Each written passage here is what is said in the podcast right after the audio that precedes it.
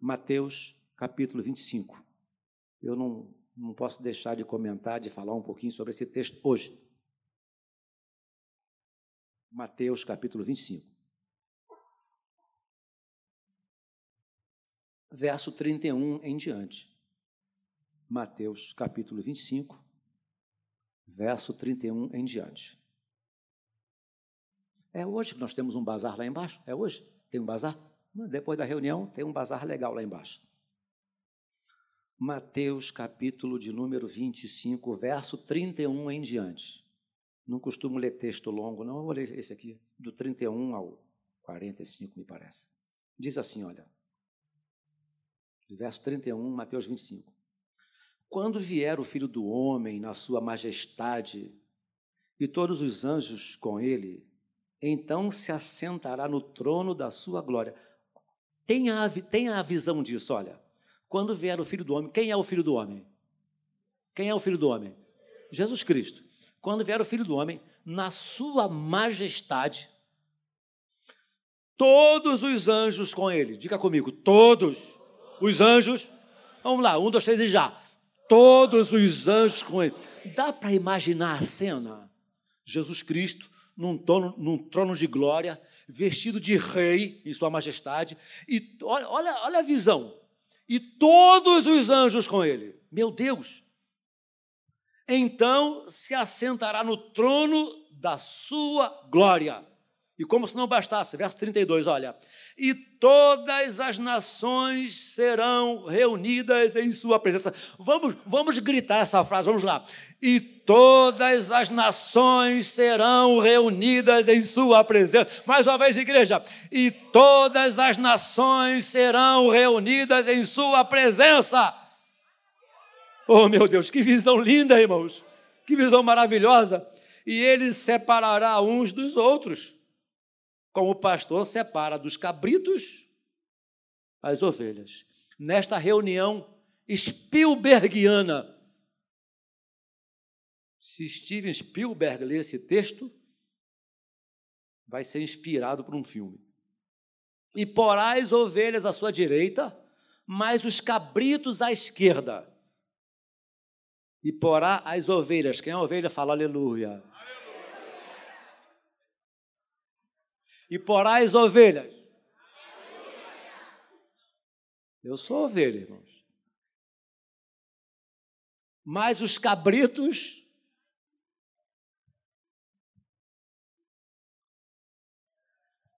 fica quietinho. À esquerda. 34. E dirá o rei aos que estiverem à sua direita. Eu sei que vocês conhecem, mas eu quero ler. Vinde, bendito meu Pai, entrai na posse do reino que está que vos está preparado desde a fundação do mundo.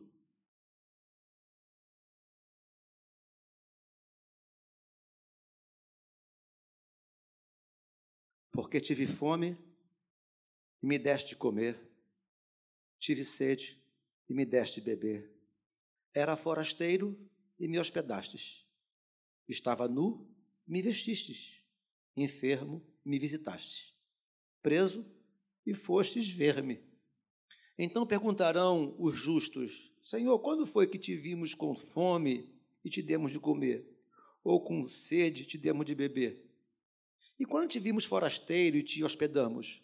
Ou nu e te vestimos? E quando te vimos enfermo ou preso e te fomos visitar? O rei, respondendo, lhes dirá: Em verdade vos afirmo que, Sempre que o fizeste a um desses meus pequeninos irmãos, a mim o fizestes. Então o rei dirá também aos que estiverem à sua esquerda: Apartai-vos de mim, malditos para o fogo eterno, preparado para o diabo e seus anjos. Porque tive fome, não me destes de comer, tive sede, não me deste de beber. Sendo forasteiro, não fostes, não me hospedastes, estando nu, não me vestistes, achando-me enfermo e preso, não fostes ver-me? E eles lhes, lhe perguntarão: Senhor, quando foi que te vimos com fome, com sede, forasteiro, nu, enfermo ou preso e não te assistimos? Então lhes responderá: Em verdade vos digo que, sempre que o deixaste de fazer a um destes mais pequeninos, a mim o deixaste de fazer. Irão estes para o castigo eterno, porém os justos para a vida eterna. Meu Deus, obrigado pela porção da tua palavra. A simples leitura já nos abençoa, já nos adverte. E que o teu Espírito Santo tenha liberdade nos próximos minutos continuar ministrando aos nossos corações. Nós oramos assim em nome de Jesus. Todos disseram? Tome seu lugar, por favor. Mantenha a sua Bíblia por aí, aberta.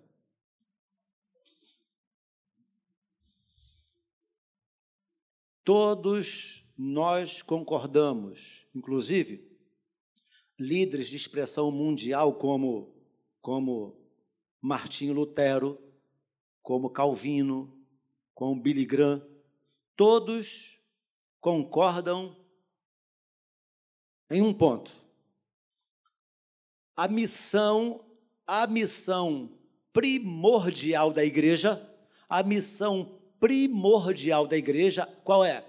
Promover o evangelho de nosso Senhor e Salvador Jesus Cristo. Não é, não é, não é o nosso ID, atendendo o ID, que está lá registrado em Marcos? A missão primordial da igreja. A nossa missão primordial é promover o evangelho do reino de nosso Senhor e Salvador Jesus Cristo. A nossa missão primordial é apontar para o Calvário. A nossa missão primordial é apontar para a cruz. A nossa missão primordial é dizer que Jesus Cristo é o nosso único e suficiente Salvador. Você pode dar um glória a Deus por isso? Esta é a missão primordial da igreja: promover a salvação em Jesus Cristo. Porém, um dos maiores evangelistas dos últimos, das últimas décadas, chamado Billy Graham, com 97 anos de idade, ele foi interrogado. Fizeram a seguinte pergunta a Billy Graham, um dos maiores evangelistas que o mundo já teve na sua época. Ele foi interrogado e perguntaram a ele, perguntaram a ele a respeito da pobreza humana. O que, eu, o que eu vou ler agora, a resposta do Dr. Billy Graham. Perguntaram a ele a respeito da pobreza humana ele respondeu o seguinte: Jesus Cristo voltará com poder e glória, e todo pecado, sofrimento, morte, ganância, corrupção e egoísmo serão aniquilados. E enquanto esperamos pelo retorno de Jesus, nós, os cristãos, devemos usar o nosso tempo e recursos para ajudar os necessitados e aliviar a dor e o sofrimento das pessoas. Você pode dar um glória a Deus por isso, irmãos? Podemos não ser capazes de fazer tudo, mas podemos fazer algo e devemos fazê-lo já. Resposta do Dr. Billy Graham. E aí ele, ele respalda a sua fala com relação à pergunta feita, num texto que ele citou de Ezequiel, capítulo de número 18. Ezequiel, capítulo 18, versa, fala sobre a responsabilidade social, ela é, segundo o texto, ela é individual.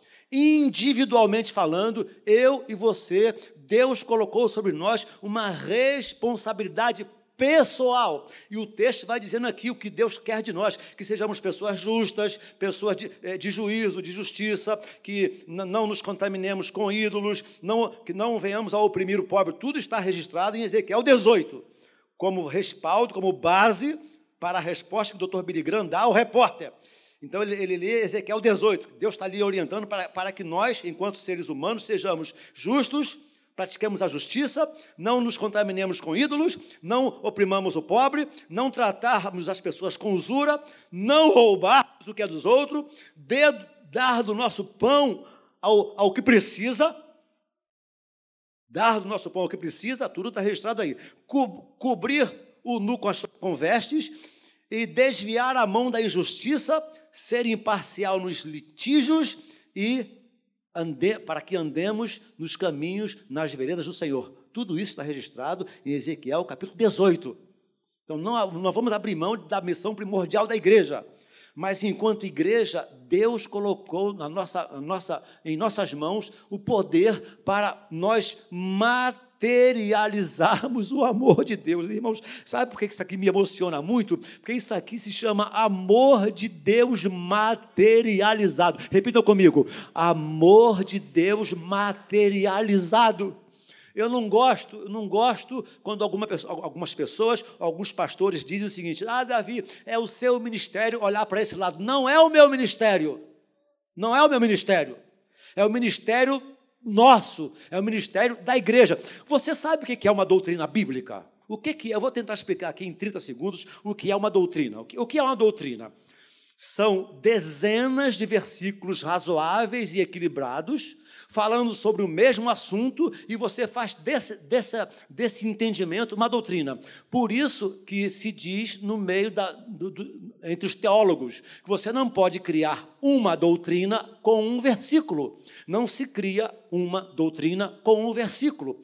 Por que, é que nós cremos no céu? Porque há dezenas de versículos na Bíblia falando do céu. Por que, é que cremos no inferno? Porque há dezenas de versículos versando sobre o inferno. Por que, é que cremos cremos em eternidade, porque há dezenas de textos falando sobre eternidade. Então, quando, quando você pega dezenas de textos de uma forma razoável, equilibrada, falando de um mesmo assunto, cria-se uma doutrina.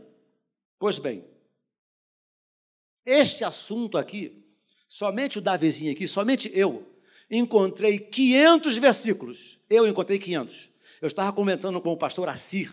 Pastor Assir, eu achei 500 versículos onde Deus fala para nós olharmos com carinho, com amor, com atenção ao pobre, à viúva, ao necessitado, ao carente, enfim, ao, ao, ao, ao, que precisa de nós. Eu encontrei 500 versículos. Aí o pastor, pastor Assir, riu de cantinho de boca, e disse assim: Davi, há, há quem diga que há no mínimo mil versículos.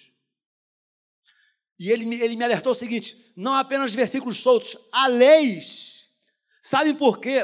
Há pobres na humanidade, porque o homem é egoísta, porque lá atrás, muito lá atrás, Deus instituiu leis para que ninguém tivesse necessidade de nada, mas acontece que o administrador, o ser humano que é egoísta, que só vê o lado dele, ele acaba administrando uma coisa de uma forma tão egoísta que, que falta, porque a terra, a terra, Deus manda a chuva, Deus manda o sol, Deus faz a semente germinar, Deus faz a árvore florescer e germinar e dar seus frutos. Deus ainda tem feito isso para que toda a humanidade tenha o que comer na sua mesa. O problema não é de Deus, porque do Senhor é a terra e a sua plenitude.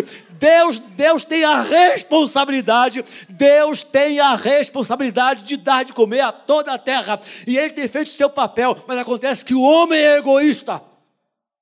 Poucos têm muito e muitos não têm nada. Então isso aqui é uma doutrina. Aí, Ezequiel 18. Posso, já li Mateus 25. Aí aqui, doutor Billy fala sobre Ezequiel 18. E posso te aterrorizar um pouquinho mais? Para não ficar aterrorizado sozinho?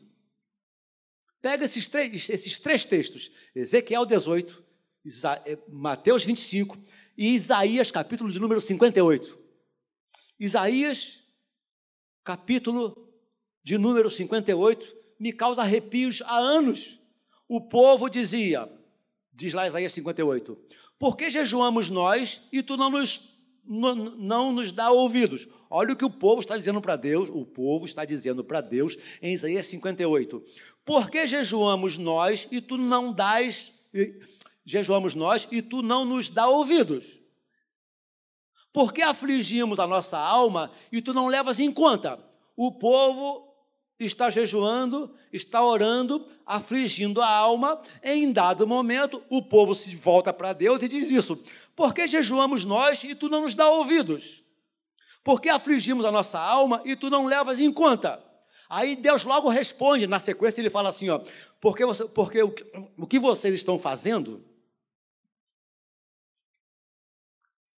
o que vocês estão fazendo, estão fazendo para o próprio interesse de vocês O povo estava jejuando e orando, buscando o seu próprio interesse, pensando apenas em si. Aquela tal história: farinha pouca, meu pirão primeiro. A lei de Gerson, quero levar vantagem em tudo. Eles estavam orando, jejuando, buscando a Deus, e de repente, por que jejuamos? Afligimos a alma, e tu não, não te atentas, não olha para nós. Aí Deus vai responder lá na frente: olha, o jejum que eu quero, diz assim mesmo o texto: o jejum que eu quero é que soltes as ligaduras da impiedade. Ah, vocês querem que eu ouça a oração de vocês e que eu receba o jejum de vocês? Então vocês precisam aprender a soltar as ligaduras da impiedade. Isso fala em viver em bondade. Amém, irmãos? Viver em bondade. Uma, é, um, é, um, é uma pregação não feita com a boca, mas feita com atitudes. Solte para que vocês, vocês, o jejum que eu quero é este, que vocês soltem as ligaduras da impiedade. Dois, aqui ó, lutem contra a escravidão. Tire o jugo das pessoas. Evangelho de nosso Senhor e Salvador Jesus Cristo não coloca jugo em ninguém. Amém, irmão? Muito pelo contrário. Ele tira o peso dos nossos ombros. Diz mais aí no mesmo capítulo: que vocês libertem os oprimidos. O, je, o jejum que eu quero é este: que vocês libertem os oprimidos. Tudo pela vida, pela vida saudável, pela vida alegre, pela, pela vida abundante. Liberte os oprimidos. E diz mais no mesmo texto: que vocês, o jejum que eu quero é que vocês repartam o pão com o faminto. É isso, irmãos, isso não é, não, não é coisa minha, não é ministério meu, isso é doutrina. Fundamentada, segundo o pastor Assi, meu entendimento, 500 versículos, para segundo o pastor Assi, mais de mil versículos. Não é uma coisa para um coração pontual. Recolha isso aqui, eu, eu leio e tenho uma vergonha que você não, não tem ideia. Recolham os desabrigados, ou seja, prestem atenção com os que estão esquecidos. Recolham os desabrigados, gente esquecida, gente nos cantos e recantos da nossa nação, nas esquinas da vida, nós, enquanto igreja, precisamos atentar para esses detalhes, nos colocarmos a nossa viola no saco e falar: Senhor, me ajuda a ser um melhor crente, um melhor marido, uma melhor esposa, mas também preciso ser um melhor ser humano, me ajuda. Recolha os desabrigados e cubras o nu, dando seja dignidade. Aí o versículo 8 fala assim: olha, considerando essas coisas, né? O verso 8 diz assim: ó, a glória do Senhor será a tua retaguarda. O que é que eu entendo? Fazendo essas coisas, a glória de Deus será a nossa retaguarda. E o que é que eu entendo? O que é que eu entendo? O ser a glória de Deus, a minha retaguarda, Deus está nos livrando diariamente de coisas que eu nem percebo, porque Ele sabe que eu tenho um papel a desenvolver, eu tenho uma tarefa a realizar, a realizar em nome dEle, irmãos. O nome dEle vai ser glorificado em mim e através de mim, e Ele tem prazer em estar à minha retaguarda, à minha dianteira, me livrando das coisas horríveis que certamente me aconteceriam lá na frente. Me parece que Deus, me parece que Deus nos, nos blinda, nos guarda para que a obra dEle seja realizada realizada. A glória do Senhor será a tua retaguarda. Gálatas 2. E em Gálatas 2, o que está acontecendo? Um pequeno litígio entre os apóstolos. Por quê? Paulo aqui está, está escrevendo aos Gálatas o seguinte: Eu sou o apóstolo da incircuncisão. Pedro Tiago e João, apóstolos da circuncisão. Então estava havendo um litígio entre os apóstolos da circuncisão, Pedro, Tiago, João e os demais, e o apóstolo da incircuncisão, porque Paulo foi chamado a pregar aos gentios. O que, que é gentil? É todo aquele povo que não é judeu. No nosso caso, somos todos gentios. Então, Paulo começa a pregar aos gentios. Então, começa a haver aquele, aquele litígio. E aí? O que é o certo? Circuncidar ou não circuncidar? Aí o apóstolo Paulo diz assim em Gálatas 2, olha. O mesmo Deus que tem operado na vida do Pedro com o evangelho da circuncisão, este mesmo Deus tem operado eficazmente em minha vida no evangelho da incircuncisão. Mais uma vez, aqui eu vejo a bandeira da unidade sendo levantada, independente de formas diferenciadas de se pregar. Estão me entendendo ou estou complicando demais? Estão me entendendo? Aí, os apóstolos, Pedro, João e Tiago, deram um parecer. Deram um parecer. Não vamos impedir que Paulo seja apóstolos, apóstolo do evangelho da incircuncisão. E ele não nos impedirá que sejamos apóstolos da circuncisão. Aí eles chegaram ao parecer. Olha o parecer, versículo 6, Gálatas 2, versículo, versículo 9. Tiago, Cefas e João, que eram reputados colunas, me estenderam a mim e a Barnabé a destra da comunhão. Repita comigo, destra da comunhão. Mais uma vez. Mais uma vez. Vamos, vamos cantar três vezes. Vamos lá. Destra da comunhão. Destra da comunhão. Destra da comunhão. Dá para ter comunhão, em muitos casos, mesmo pensando diferentes, em coisas não fundamentais. Amém? Tiago, Cefas e João, que eram reputados colunas, me estenderam a mim e a Barnabé a destra da comunhão. Verso 9. Verso 10. Tiago, Cefas, Pedro e João vão falar para Paulo agora. Recomendando-nos, Paulo dizendo, recomendando-nos, verso 10, que nos lembrássemos dos pobres, dos pobres, o que também me esforcei por fazer. Qual foi a o resumo da ópera. A liderança em Israel diz para Paulo e os pregadores da incircuncisão: tá bom, continue pregando esse evangelho da incircuncisão, da incircuncisão, mas posso fazer uma menção, uma coisa? Olha, olha o que Pedro está dizendo como líder da igreja. Cefas e João. Paulo, não se esqueça dos necessitados, não se esqueça do menos favorecido. E o apóstolo Paulo vai dizer aqui: olha, eu tenho me esforçado por fazer isso. Nós, você e eu, nós precisamos nos esforçar. Não apenas, obrigado, irmãos, muito obrigado por tudo isso aqui, mas precisamos ter isso em mente o ano todo. Você pode dar um glória a Deus para mim? O ano todo, a vida toda, todo dia, toda hora. Timóteo, 1 de Timóteo 6,17. 1 de Timóteo, Paulo a Timóteo, 6,17. Olha o que Paulo vai dizer a Timóteo. Ele dá uma exortação aos que possuem bens e não, a não colocarem sua esperança na instabilidade das riquezas. A minha esperança não pode ser colocada na instabilidade dos meus bens. Aí ele fala assim, ó, muito pelo contrário, vocês que têm um, recurso um pouquinho mais, mais, mais um pouquinho mais, mais o quê? Nababesco, mais maior, maior, vocês devem praticar o bem, sejam ricos em boas obras, generosos em dar e prontos a repartir. A maioria de nós estamos prontos a receber, mas Deus quer que sejamos um pouco mais generosos em dar e prontos a repartir. Viu como é que ninguém diz amém? Se eu dissesse, fala, se eu dissesse assim, temos que estar prontos para receber todo mundo. Aleluia!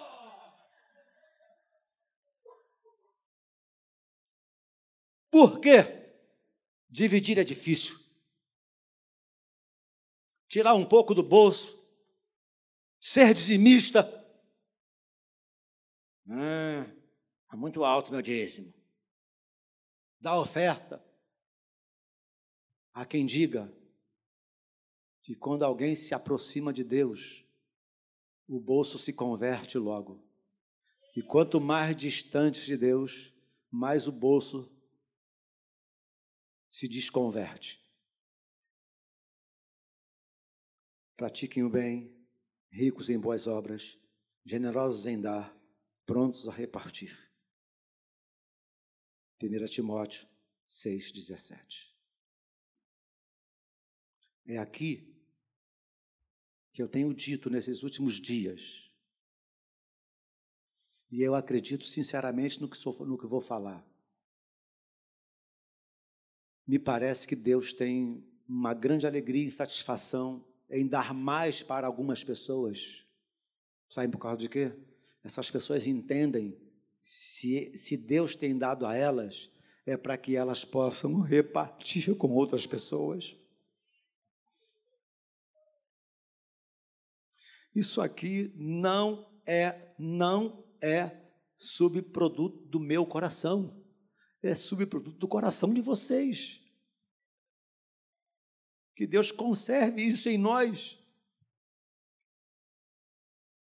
Foi o que Jó disse, eu falei domingo passado, eu vou repetir hoje. Jó, ele estava um pouco em crise existencial pelo fato de ele ter tido muito e agora não está tendo nada. Dele ter sido honrado uma época e depois doente, se coçando com cacos de telha ou coisa parecida. Aí ele fala assim, em 29, Jó 29, depois do verso 12, do 12 ao 16. Ele começa a dar uma, uma espécie de questionada em Deus. E onde ele vai questionar em sua crise existencial? Ele fala assim: Senhor, eu me fazia de olhos para o cego, eu me fiz de pés para o coxo. Como que dizendo assim: Eu não estou entendendo porque eu estou passando isso. Quando eu estava em abundância, eu fui olhos para o cego, eu fui pés para o coxo. As viúvas eu visitava em seus lares. O órfão e o oprimido batiam na minha porta. Eu estava sempre pronto a atendê-los. Aí ele chega no auge e diz assim: A bênção do que estava a perecer vinha sobre a minha vida. E o que, vinha, o que estava vindo sobre a minha vida, que era do outro, ele dizendo, Deus, eu compartilhei, eu dividi. Ele, ele está falando isso porque ele não está entendendo muito bem o porquê de tanta, de tanta tragédia em sua vida. Então, segundo o meu entendimento, ele lança a mão desse argumento aqui para tentar dizer para Deus: Senhor, eu não estou entendendo porque eu, eu fiz o meu papel. Depois ele compreende que os planos de Deus eram outros.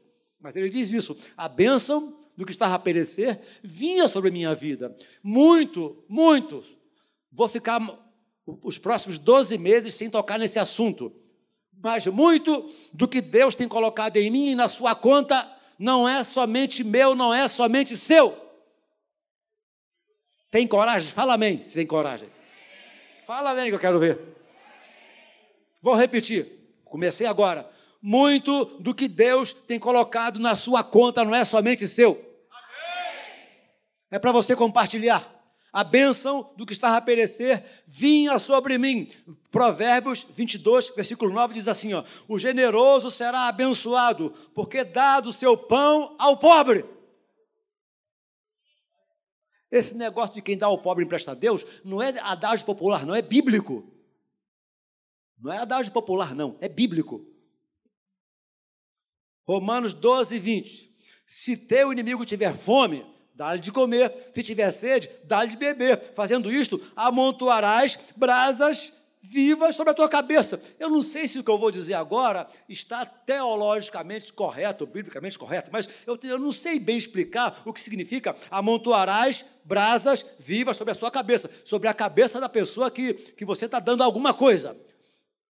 Se o teu inimigo tiver fome, dá de comer. Se tiver sede, dá de beber.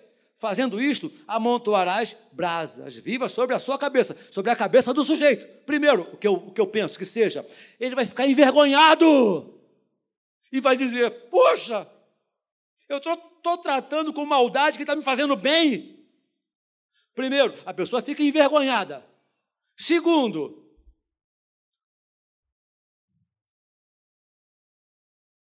você quer mesmo você quer estar afim mesmo de transformar um inimigo em amigo? Se você tem inimigos, saiba de uma coisa: você os tem para que de alguma forma, através da sua responsabilidade, você o transforma em amigo. E não há forma melhor em transformar um inimigo em amigo, dizendo assim: Tu está precisando de quê? Vai lá e leva para ele. Primeiro, já disse, ele fica envergonhado, reconhece seus erros e falhas. Segundo, ele começa a ver que a pessoa alvo do ódio tá, o está tratando com misericórdia e bondade, com atos de amor. E esse inimigo passa a ser um amigo.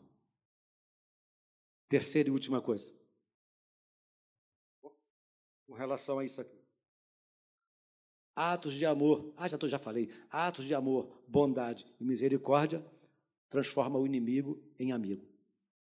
Amontoarás brasas vivas sobre a sua cabeça. Sabe esse negócio de pedir perdão? Ah, não vou pedir perdão, não. A culpa não foi minha. Você não entendeu nada. Não se pede perdão por, pela culpa ser sua. Você pede perdão quando você toma conhecimento de que alguém tem algo contra você. Se você vai trazer a oferta no altar e lembrar que o teu irmão tem alguma coisa contra você, deixa a oferta, não entrega não, e vai, reconcilia, reconcilia com ele. A Bíblia não diz assim, se você for culpado, se você não for culpado, negativo. Se você ficar sabendo que alguém tem algo contra você, larga a oferta, vai lá, reconcilia-te, dá um beijo, dá um abraço, dá uma oração e depois volta e entrega a oferta. Esse é o princípio de Deus em nome de Jesus. Amém, irmãos? Larga tudo Larga tudo. Vai lá, beija e abraça. Peça perdão. Vem e entrega a oferta no altar de Deus. 1 de João 3,17. 1 de João 3,17. Ora, aquele que possui. Oh, oh, preste atenção nesse texto. Coloca lá onde você escova os dentes. 1 de João 3,17. Ora, aquele que possui recursos deste mundo e vir seu irmão padecer necessidade e fechar-lhe o coração, como pode permanecer nele o amor de Deus? Fala assim comigo, ai.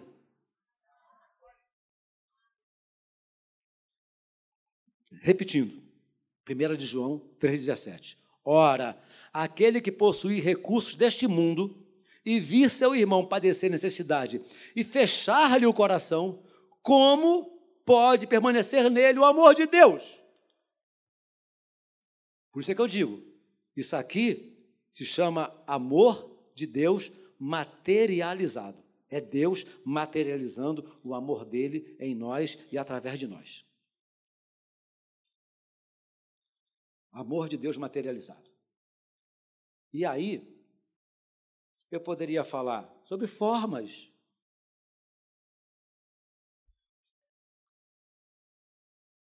Formas de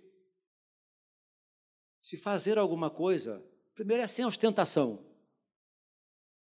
Não saiba a mão direita o que faz a esquerda, sem ostentação. Segundo, o melhor, não se entrega a Deus o pior. Terceiro, com alegria. Deus ama ao que dá com alegria.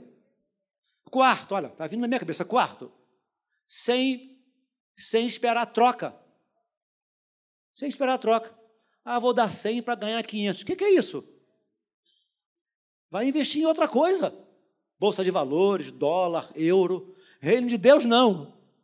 Reino de Deus, a gente doa sem esperar a troca. A gente abre mão sem interesse. Reino de Deus Não tem barganha. Mas o que eu diria? Sim, aquela que menor quantidade ofereceu, para Deus, foi a que mais ofereceu. Todos estavam depositando no gasofilácio, aquele troço destinado a colocar o dinheiro no passado, suas, suas, o que sobejava, o que sobrava. A viúva colocou lá as suas moedinhas. Isso significa dizer que isso é um princípio para os que têm mais e para que os que têm menos. De uma forma ou de outra, todos nós podemos contribuir diante de Deus, com um pouco mais ou com um pouco menos. Bom, irmãos, quatro para o meio-dia, cinco para o meio-dia. Davi estava fugido da batalha, respirou e disse assim: Quem me dera beber da água do poço que está em Jerusalém. Um dos valentes de Davi ouviu essa frase do rei. O texto sagrado diz que ele rompe as fileiras inimigas e vai buscar água que o rei suspirou, desejou beber. E aquele valente vem com um pote de água, entrega na mão do rei, porque o, o rei havia suspirado e dito, e dito: Ah, quem me dera beber daquela água. Aquele homem, não valorizando a sua própria vida, rompe fileira inimiga para trazer água, porque o rei suspirou desejando bebê-la. Quando o rei Davi pega aquela, aquele, aquele recipiente com água, Davi não se considerou digno de tomar aquela água, porque custou a vida de um soldado dele. E ele então oferece a água como libação, como oferta a Deus, ele derrama a água para Deus. Mas quero falar do soldado, não de Davi. Sabe o que. Qual, sabem qual foi a atitude desse soldado? Uma atitude que eu chamo de uma atitude de voluntariedade. Sabe o que significa um coração voluntarioso? Um coração voluntarioso ele está sempre observando as coisas ao seu redor e, de alguma forma, ele quer fazer alguma coisa. De alguma forma. Uma pessoa que tem um coração voluntarioso, esteja ela onde estiver, ouvindo ela qualquer coisa, o desejo dela é que, de alguma forma, de uma forma ou de outra, essa pessoa seja usada para abençoar, para favorecer a alguém. Coração voluntarioso é isso. Que Deus nos dê um coração voluntarioso para que nas necessidades do dia a dia não estejamos apenas olhando para o nosso próprio umbigo, mas tenhamos a visão do Espírito Santo e de alguma forma façamos algo por alguém ao nosso lado, em nome de Jesus. Amém, queridos? E encerrando, lembrei de mais um nome aqui. Encerrando de verdade. Agora, Davi de novo, fugindo de Saul, desarmado, sem espada, sem armadura, sem cinto, sem ah, calçada apropriada nos pés. Jonatas, que era o herdeiro, o herdeiro, o herdeiro, como é que chamaria? O herdeiro. Jonatas era o herdeiro. O herdeiro? É o herdeiro natural. Primogênito, herdeiro natural ao reino de Saul. Mas ele entendeu que Deus estava dando reino a Davi. O que, que Jonatas faz? Tira a capa, entrega a Davi. Jonatas se desarma, tira a sua arma, a espada, entrega a Davi. Tira a sua armadura, entrega a Davi. Tira o seu, os seus apetrechos de guerreiro, entrega a Davi. Mesmo em detrimento de perder o próprio reino. O que é que estava no coração de Jonatas? Ele, ele pensou o seguinte: Davi, eu sou o herdeiro natural, mas eu entendo e compreendo, Davi, que Deus tem levantado você para ser rei em Israel. Não existia no coração de Jonatas nenhuma um coração melindrado, não existia egoísmo, não tinha espaço para, para insatisfação com relação a alguém assumir o governo em lugar lugar dele. Não, Davi, Deus está tá te levantando, Davi. Jonas falou isso para ele: Você vai reinar em Israel, como que dizendo assim: Olha, eu deveria ser o rei, mas eu vou ser seu súdito, eu vou te servir com alegria, irmão. Sabe o que é isso? É um coração voluntarioso. Desprovido de ciúmes de vaidade, me perdoe, de besteiras, como disse o pastor Márcio Pepe aqui semana passada, de mimimis. Ele copiou-se de alguém, lógico. Desprovido de vaidade, de mimimis, de ciúmes. E lá está agora Jonatas, completamente desarmado, e Davi, o que estava completamente desarmado, agora pronto para enfrentar as suas batalhas. Que Deus nos ajude e dia após dia coloque dentro de nós, dentro de nós um coração voluntarioso. Fique em pé comigo, por favor.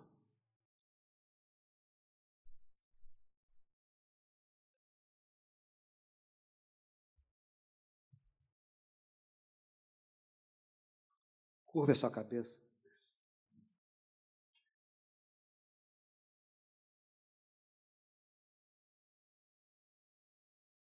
Meu Deus, o que dizer? Obrigado pelo encerramento dessa campanha.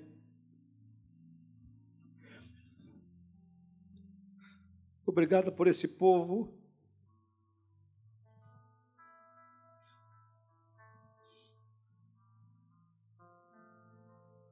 Obrigado pelo coração voluntarioso. Obrigado pelo entendimento de que nós não recebemos coisa alguma se de cima não nos, não nos for dada. Ajuda-nos. Queremos ser o grupo, queremos fazer parte do grupo de ovelhas à direita, não à esquerda de Jesus Cristo. Queremos o título de ovelhas e não de cabritos. Queremos a eternidade ao teu lado e não longe de ti. Quando fizeste aos meus pequeninos irmãos, a mim o fizeste. Muito obrigado, meu Deus, mais uma vez, por esses alimentos. Estenda sua mão direita para cá nós entregamos, dedicamos, dedicamos a Ti, Senhor. Acima, muito acima de nossas expectativas, muito acima do que pensávamos e imaginávamos. Diante do momento social de desemprego, de crise financeira, obrigado por este povo, obrigado por cada pessoa pelo que deu um pouco mais, o que deu um pouco menos. Muito obrigado, meu Deus. Dá-nos sabedoria, dá-nos direção e orientação, que, nem, que nada se perca, que não se perca um quilo de farinha, que não se perca um quilo de fubá, mas que tudo seja colocado na mesa de quem realmente precisa, meu Deus. Dá graça ao nosso evangelista Dudu, estará trabalhando com a equipe, meu Deus, dá-nos graça, dá-nos sabedoria, dá-nos direção, dá-nos a orientação, para que as pessoas efetivamente necessitadas sejam alcançadas, ó Deus. Obrigado pelo teu amor materializado. Recebe a nossa gratidão Recebe o nosso muito obrigado, Deus. Recebe o nosso carinho, o nosso amor, a nossa gratidão, o nosso muito obrigado, meu Deus. Mas que tenhamos no nosso dia a dia esse coração, esse coração entregue a Ti, cheio de voluntariedade, esse coração disposto a ofertar, sem ostentação, com simplicidade, com amor. Meu Deus, em nome de Jesus Cristo. Ajuda-nos a entendermos esse princípio de darmos a Deus, porque o texto sagrado continua ensinando: dai ser-vos a dado, boa medida, recalcada, sacudida, transbordante, generosamente colocarão em nosso regaço. A tua medida sempre é a maior, a tua medida sempre é a melhor. Boa medida, recalcada, sacudida, transbordante, generosamente, o Senhor colocará em nossa dispensa. Recebe o nosso amor, o nosso carinho, a nossa gratidão, o nosso muito obrigado. Em nome de Jesus e todo o povo de Deus disse. Amém.